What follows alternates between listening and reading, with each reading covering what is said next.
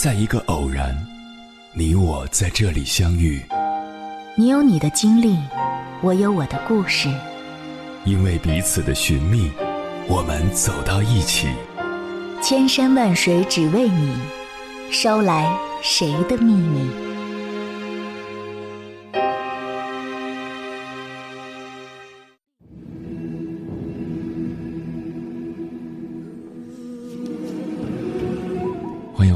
各位夜行者，这里是正在直播的中国交通广播，千山万水只为你，深夜不孤单。我是迎波，绰号鸭先生。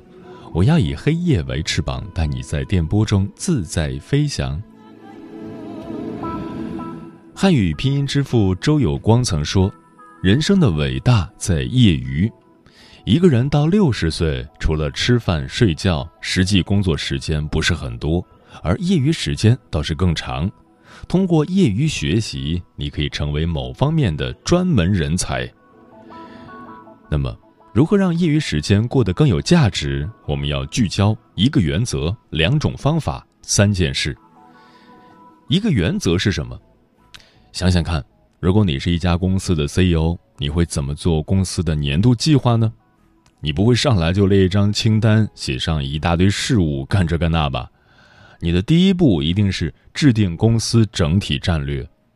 我们每个人都是自己这家公司的小小 CEO，个人制定年度计划的原则也是一样：先定战略，把一整年的核心目标和大方向定下来。两种方法是什么？方法一，从结果导向到过程导向。你之前定的计划是不是这样的？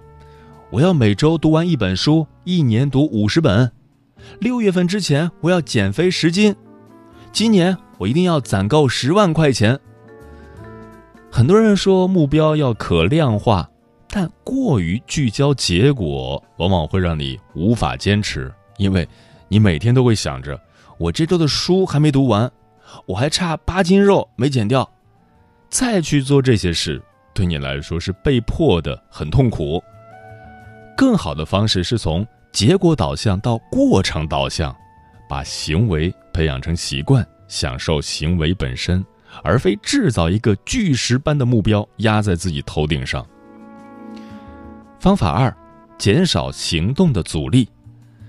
很多人说，我的计划执行不下去，是因为执行力不够，一回到家就想躺床上刷刷手机，一晃时间就过去了。教你一个小技巧。制造最小阻力的环境。举个例子，心理学家大卫·哈尔彭发现，当人们拿到广告传单时，如果地上到处都是散落的传单，人们把它扔到地上的几率是干净地面条件下的八倍。所以说，永远不要忽视环境对人的影响。那么，我们可以如何实践这个方法呢？比如，如果你想多学习一会儿课程，给自己充电。那么，就在便条上写下自己今天几点要学哪个课，也可以加入线上的社群参与讨论并学习，在群体环境中你会更有动力。三件事是什么？当你通过前面的两步明白了大方向，也知道了怎么去做，接下来就是做什么的问题。对我们职场人来说，做哪些事情长期来看最有价值呢？假如我们的战略目标是这一年我决定持续学习管理知识并实践，在工作中取得优异成绩，从而实现加薪或升职，那么我们要做的就是：第一件事，学习管理课程并实践，知识拓宽眼界，眼界决定格局。想要获得职场晋升，你必须把自己变成一块海绵，不断吸收行业内的知识，打开自己的格局。比如在 MBA 智库的平台上，就有非常多管理领域的课程，领导力、目标管理、时间管理、授权激励等等。学习课程的同时，用学习手册做好笔记，并在工作中实践。五年内，这将快速提高你的职场核心竞争力。让你变成一个无法轻易被替代之人。第二件事，有目标的阅读书籍。如果你的目标是解决某个工作生活上的问题，那么就找对应的方法论之类的书籍来读。另外需要注意，我们要追求读书的质量而不是数量。读书再多，没有理解也只是蜻蜓点水；没有思考应用，更是枉然。第三件事，别忘了放松自己。下班回家，身心俱疲，就想躺着什么也不做。有时候。感觉脑子像生锈了一样转不动，碰到棘手的问题也懒得去想。我们可以做什么来改善这种情况呢？答案是发呆和运动。发呆是心理上的放松，给自己五分钟的时间放空大脑，什么也不要想，就可以在一定程度上缓解疲劳感。运动是身体上的放松，抽出半小时的时间跑步或跳绳。让自己出出汗，就会有重获新生的感觉。接下来，千山万水只为你，跟朋友们分享的文章选自插座学院，名字叫《快速提升自己的关键在于利用好业余时间》，作者意林小雨。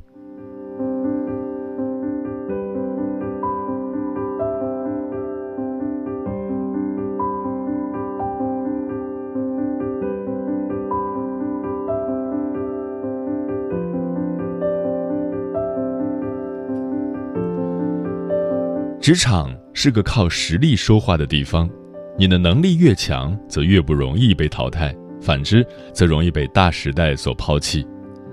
我们都知道，你做一件事的时候，如果你没有把握完成，这时你就会找借口逃避，或者在做这件事的时候胆怯。我们为什么会在演讲时紧张？其实大部分是源于自己的不自信，而这个不自信。一方面是由于自己准备不足，另一方面是自己没有演讲过，也就是实力不够，因此我们会紧张。现代职场的节奏越来越快，很多刚进入职场的新人从学校刚毕业出来，根本无法适应这种快节奏的工作，所以现在很多人也开始抱怨，说自己每天除了工作，可利用的业余时间越来越少，更不用谈去学习充实自己了。但我认为。说出这些话的人，不是对生活比较没有抱负，就是自己本身较为懒惰，不肯挤出时间来去学习提升，宁愿把这些时间花在刷微博、朋友圈或者追剧上。那么，是否就没有可挽留的空间呢？答案显然是否定的。要不然，现在社会就不会出现所谓的大咖大牛了。像彭小六这种 IT 人士，他们上班一样很忙。为什么他们就可以利用业余时间去提升自己，甚至成为知识管理领域的网红呢？无非靠的就是自己一点一滴的付出。如何充分利用好自己的业余时间？首先，你试着计算一下，你每天大概有多少时间是闲暇的，除去正常的工作时间、加班除外，睡眠时间和上下班路上的时间、吃饭时间等等。计算出结果之后，看一下每天有多少时间是属于业余时间，这些时间都是分布在哪些时间段？其次，你可以试着把业余时间做一个归类，哪些是碎片的时间，哪些是连成片的时间？比如，晚上睡觉前两三个小时肯定是整块的时间，当然也有很多时间是碎片化的时间。再想想这些时间，哪些是可以利用的，哪些是可以衔接在一起使用的。最后，你再想一下，你过去每天的业余时间都在做什么？哪些是有意义的，哪些是没有意义的，直接浪费掉的，能否有改善的空间？哪些时间是可以结余下来的？一、关于住房。你是否可以住到离公司更近的地方，而不是把大量的时间浪费在上下班的路上？如果已经成家立业买房子了，当我没说。二、关于吃饭，你是否把大量的时间花在了吃饭上面？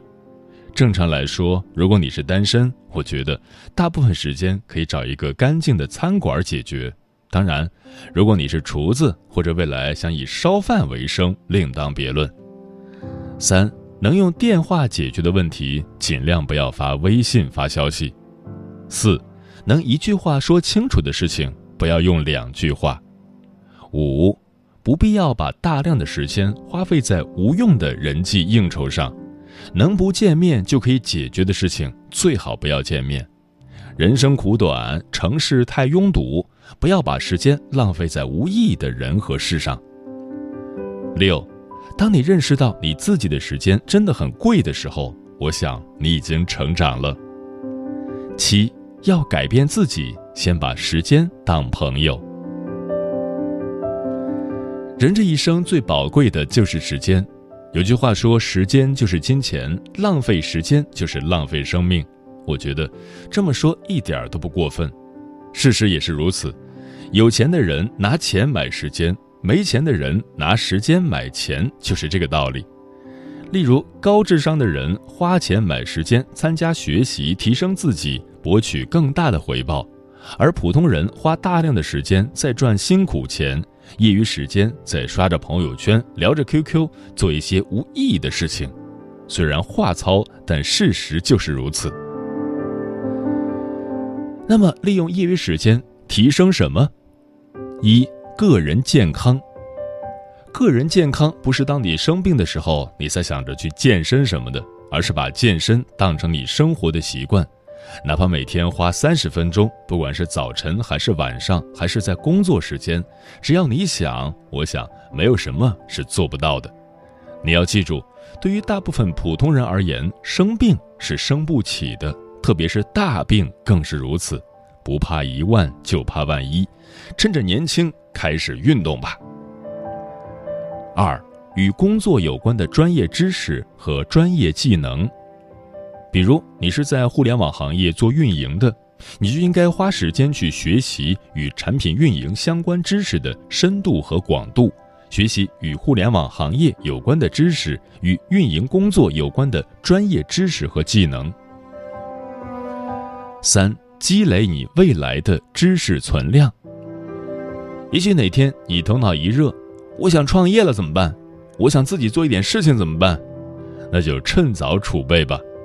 不管你未来要不要创业，要不要自己做一点事情，也许你现在并不知道，但是提前投入、提前储备你的知识存量，不管你未来到底用不用得到。通过学习，不仅可以开拓你的视野，还可以提高你的思维和认知。真到了哪天也有用武之地，而不是赶鸭子上架。四个人爱好，兴趣是你最好的朋友，也是你最好的老师。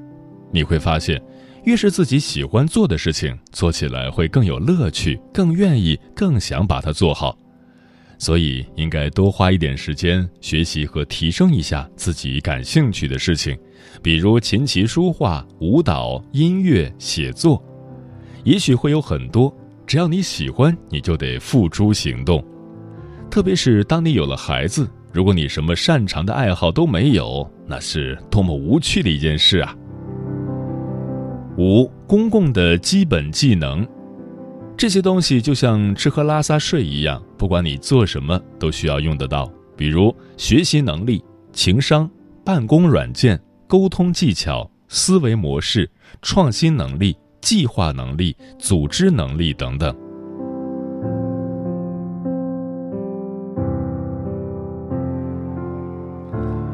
那么，如何提升？简单来说，我把它归纳为十二个字：不断思考。不断学习，不断实践。先来说思考这个话题很大，但是可以归结为以下三点：一，凡事多思考为什么。思考说简单也简单，说难也真的很难。我一向都是把问题化繁为简，思考多了，把所思考的问题连成一片，你会发现，你不仅知道问题的症结，还会找到解决问题的方法。二。思考不仅仅是停留在当下的苟且，还要用战略的眼光去思考未来的诗和远方。我遇到一个人力资源主管小李，本科毕业五年了，之前五年一直在服装品牌公司工作，上一家工作的企业是我的客户。两个月前，这小子突然之间去了一家互联网公司，现在又一个知名的快时尚男女装零售企业让他去工作，面试通过了，他也认为机会非常不错。他考虑的原因是，这个公司很不错，正处于高速发展阶段，而且遇到了一个很专业、很有高度的上级，而且这是自己熟悉的行业。纠结的原因是，目前公司是双休，薪资和那家公司给的差不多，而那家公司是单休。因此，思考了半个月，他还没有做决定。现在来问我该怎么办？我告诉他，我并不知道你有没有做过深度的思考。个人觉得，你所谓的纠结其实只是现象，而本质还是要结合你未来的规划，比如三五年做一个综合的评估和思考，再做决定。毕竟你之前一直是在零售服装行业，也算是有比较深入的沉淀了。现在跨入一个全新的行业，需要时间来熟悉、沉淀和积累这个行业的知识和人脉关系以及资源。抛出 HR 专业知识和技能，其他对应的东西相当于从零开始起步。这对于你而言，还是需要深入考虑的问题，而不是为了眼前的苟且，仅仅考虑眼下的休息和薪资，还要综合考虑之前的积累以及未来的诗和远方。三，及时将思考的结果转换和输出。思考的目的是为了输出。比如，你是一个产品经理，有了好的 idea，不是捏着藏着，而是用思维导图勾画出来，加以验证和推理，是否科学合理可执行。一旦验证 OK，就得及时输出。特别是当今这个时代，一切都在变化，有想法不去及时实践。这个想法很快就会作废。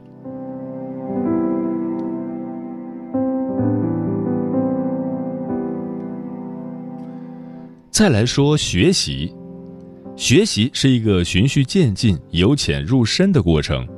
通过不断的学习，一方面可以积累丰富的理论知识，还可以将理论与实操结合起来，用理论来有效的指导实践，用实践来验证理论。如何学习？方法有三：一、跟高手学习。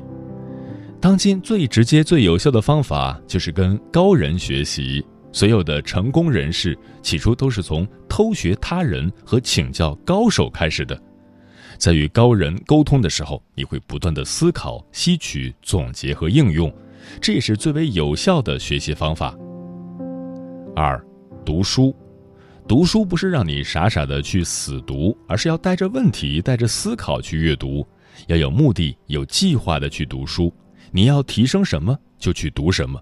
读完之后需要思考，汲取书中对你有价值的内容，而且要站在与作者同频的位置去阅读。这样的阅读会使你的收获更大。三、刻意练习，仅有目的的训练还不够。还要进一步用刻意练习来训练，刻意练习也是有目的训练中的一种。举个例子，如果你是一个健身爱好者，你希望把腹肌训练出来，那就得通过带有目的和方法的刻意练习，才能将腹肌训练出来。不管是请教高手还是读书，最重要的是坚持、坚持再坚持。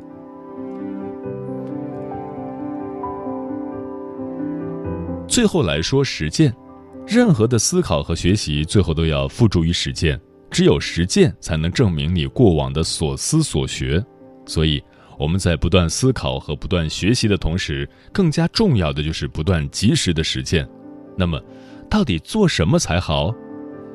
一做你认为最重要的事情，简单来说就是把大量的时间花在最有价值的学习上，同时放弃那些低价值的事情。二，专注。也许我们要做的事情有很多，但毕竟我们的时间有限，不可能面面俱到，所以要专注于自己擅长或者未来长期要做的事情。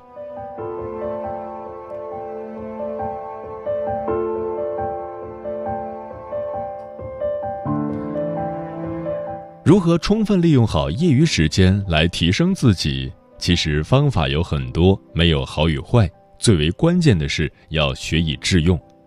如果你按照以上的方法坚持了一个月、两个月，时间长了就会变成一种习惯。